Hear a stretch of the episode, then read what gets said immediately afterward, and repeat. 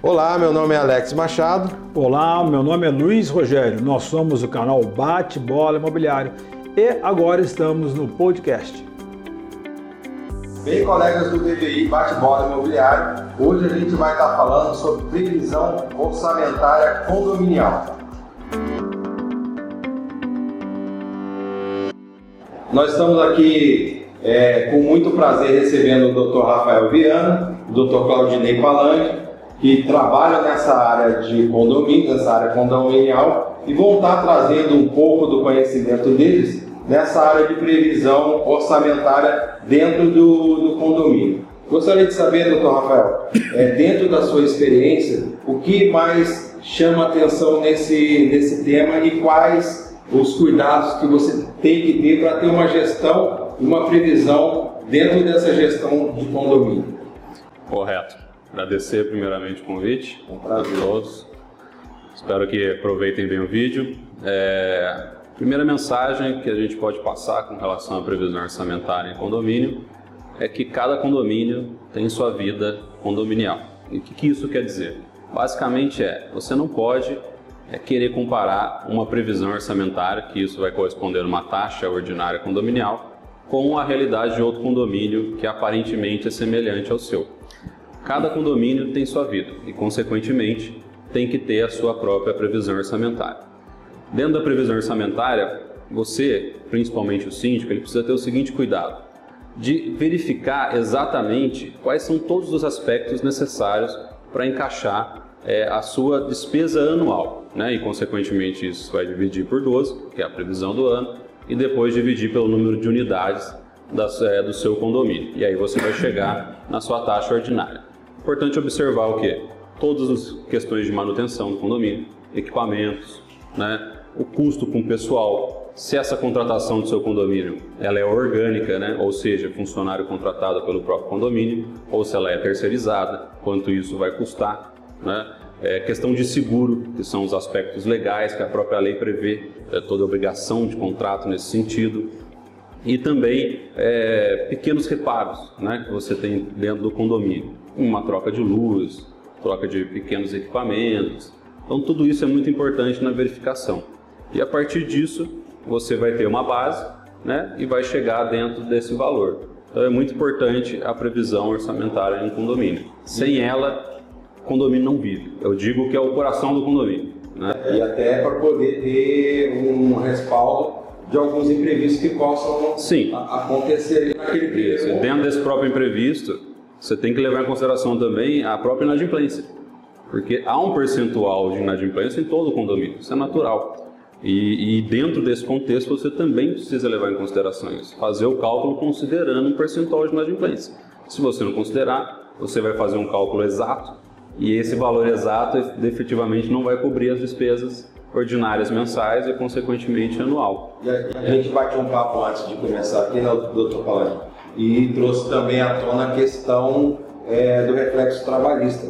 Porque eu, inclusive, já, não na questão de, de escritório, nada, mas com, através de amigos, vim trazer um, uma questão que o, o, condomínio deles não, não previram é, essa questão trabalhista e depois não tinha né, como arcar com, com isso daí. É, eu, eu só para complementar o gancho dele, eu, eu sempre digo o seguinte, que é, em matéria de gestão, de administração, você tem que se concentrar em três pilares.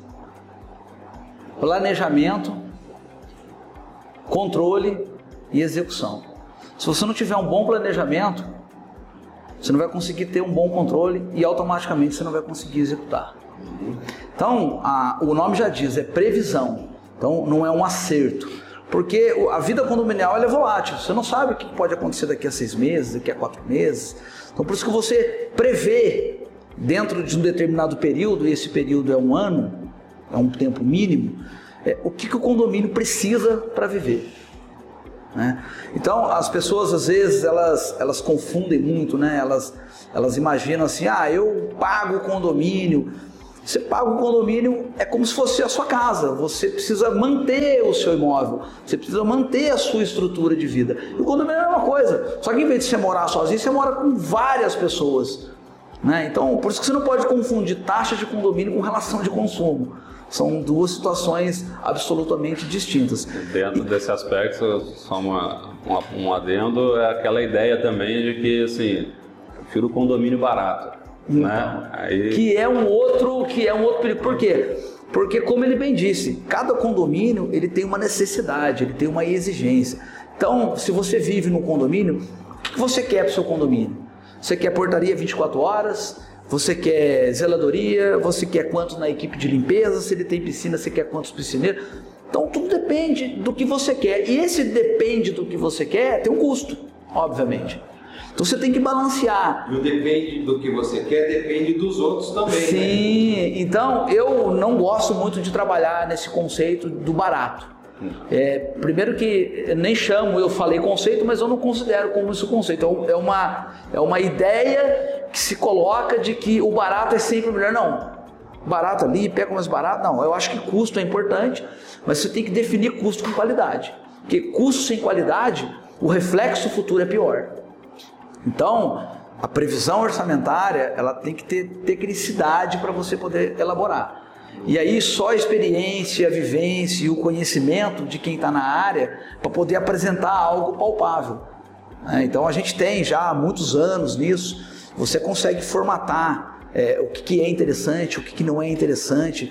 Você já consegue visualizar o que, que vai dar problema, o que, que não vai dar problema. É benéfico para todo mundo. É, é porque não, assim, não... a dinâmica de gestão, nossa, é assim, um simples lema. Não administramos problemas. Exatamente. Entregamos então, o resultado. Exatamente, entregamos o resultado. Então, assim, se você não cria uma previsão orçamentária correta, você vai trazer todas essas questões. Porque você não planejou corretamente, como o Dr. Planante falou. Aí você não vai ter um conjunto correto. Você vai executar o quê? Aí você só vai administrar o problema, porque você já está com todas essas falhas desde o início que é a previsão orçamentária. Então a gente não tem essa. A, visão é essa, você precisa fechar corretamente. Tem que ter ali, não é como ele falou, não pode ser exato, porque senão né, é tudo muito volátil o condomínio. Né? Uma hora Pode acontecer, por exemplo, você tem a previsão, por isso que a previsão tem que ser muito boa, que um mês você tem um, um gasto maior daquilo que você previu. Porque aconteceu. Que suplanta, inclusive, até o fundo de reserva. Exatamente, às vezes né? acontece. É, é, até o que eu coloquei a questão trabalhista, desomação. Isso. grande que o próprio fundo. É, a, a, a gente. esse é um tema interessante que, inclusive, ele pode ser abordado de forma isolada, porque ele uhum, é um tema longo. É, é longo.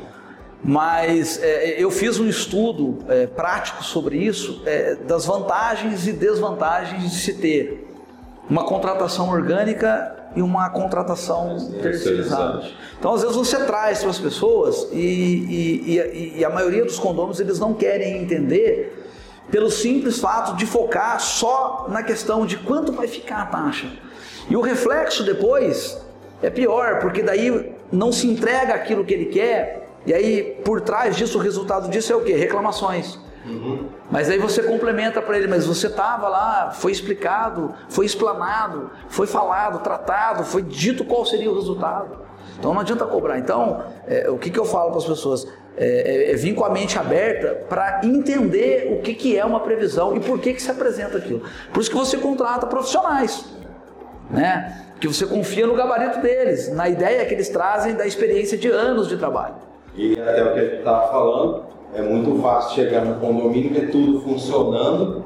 E eu até elogiava o trabalho de vocês, porque é um trabalho que tem que ser mesmo um, um profissional, que envolve muita coisa por é. trás, é. inclusive as questões jurídicas Sim. que vão por trás que ninguém vê, é. e onde vocês também que são qualificados para isso, estão preocupados não só com o resultado, mas com o resguardo jurídico por trás disso. Sim, é, porque é um por... conjunto, né? Porque é. você tem a necessidade da parte da gestão, que é o que a gente está falando aqui, da questão previsão orçamentária, mas dentro disso a contabilidade, aí você tem a questão fiscal, fiscal, regularidade do condomínio, aí você tem o aspecto jurídico, em todos os aspectos. Contratual, tudo, tudo trabalhista. Contratual, a questão, é de assembleia, né? questão da regularidade assemblear para que isso surta efeitos né, corretos para o condomínio, principalmente se tratando de taxa ordinária ou extraordinária, tem que ter o rito correto, é. porque senão o condomínio não consegue executar para poder receber que, que daquele é um outro tempo. E, e, e, e, isso é importante porque, dentro desse aspecto que você está falando, doutor,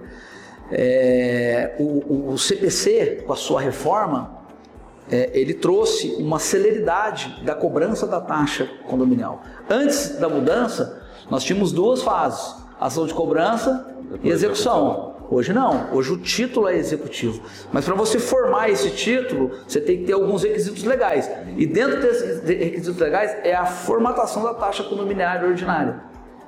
Que está dentro da previsão orçamentária. Está dentro da previsão orçamentária. Tá vendo como uma coisa puxa a outra? Então, não é simplesmente quanto vai ser, como é que vai custar, não. Você tem que seguir esses requisitos e legais. A previsão orçamentária, ela é levada à votação também? Não, quem decide é a Assembleia, é a Assemblear. Condôminos. Exatamente, ela vincula todos. Mas aí você tem todo um estudo, né, anterior da necessidade do condomínio, que é o que o doutor colocou também.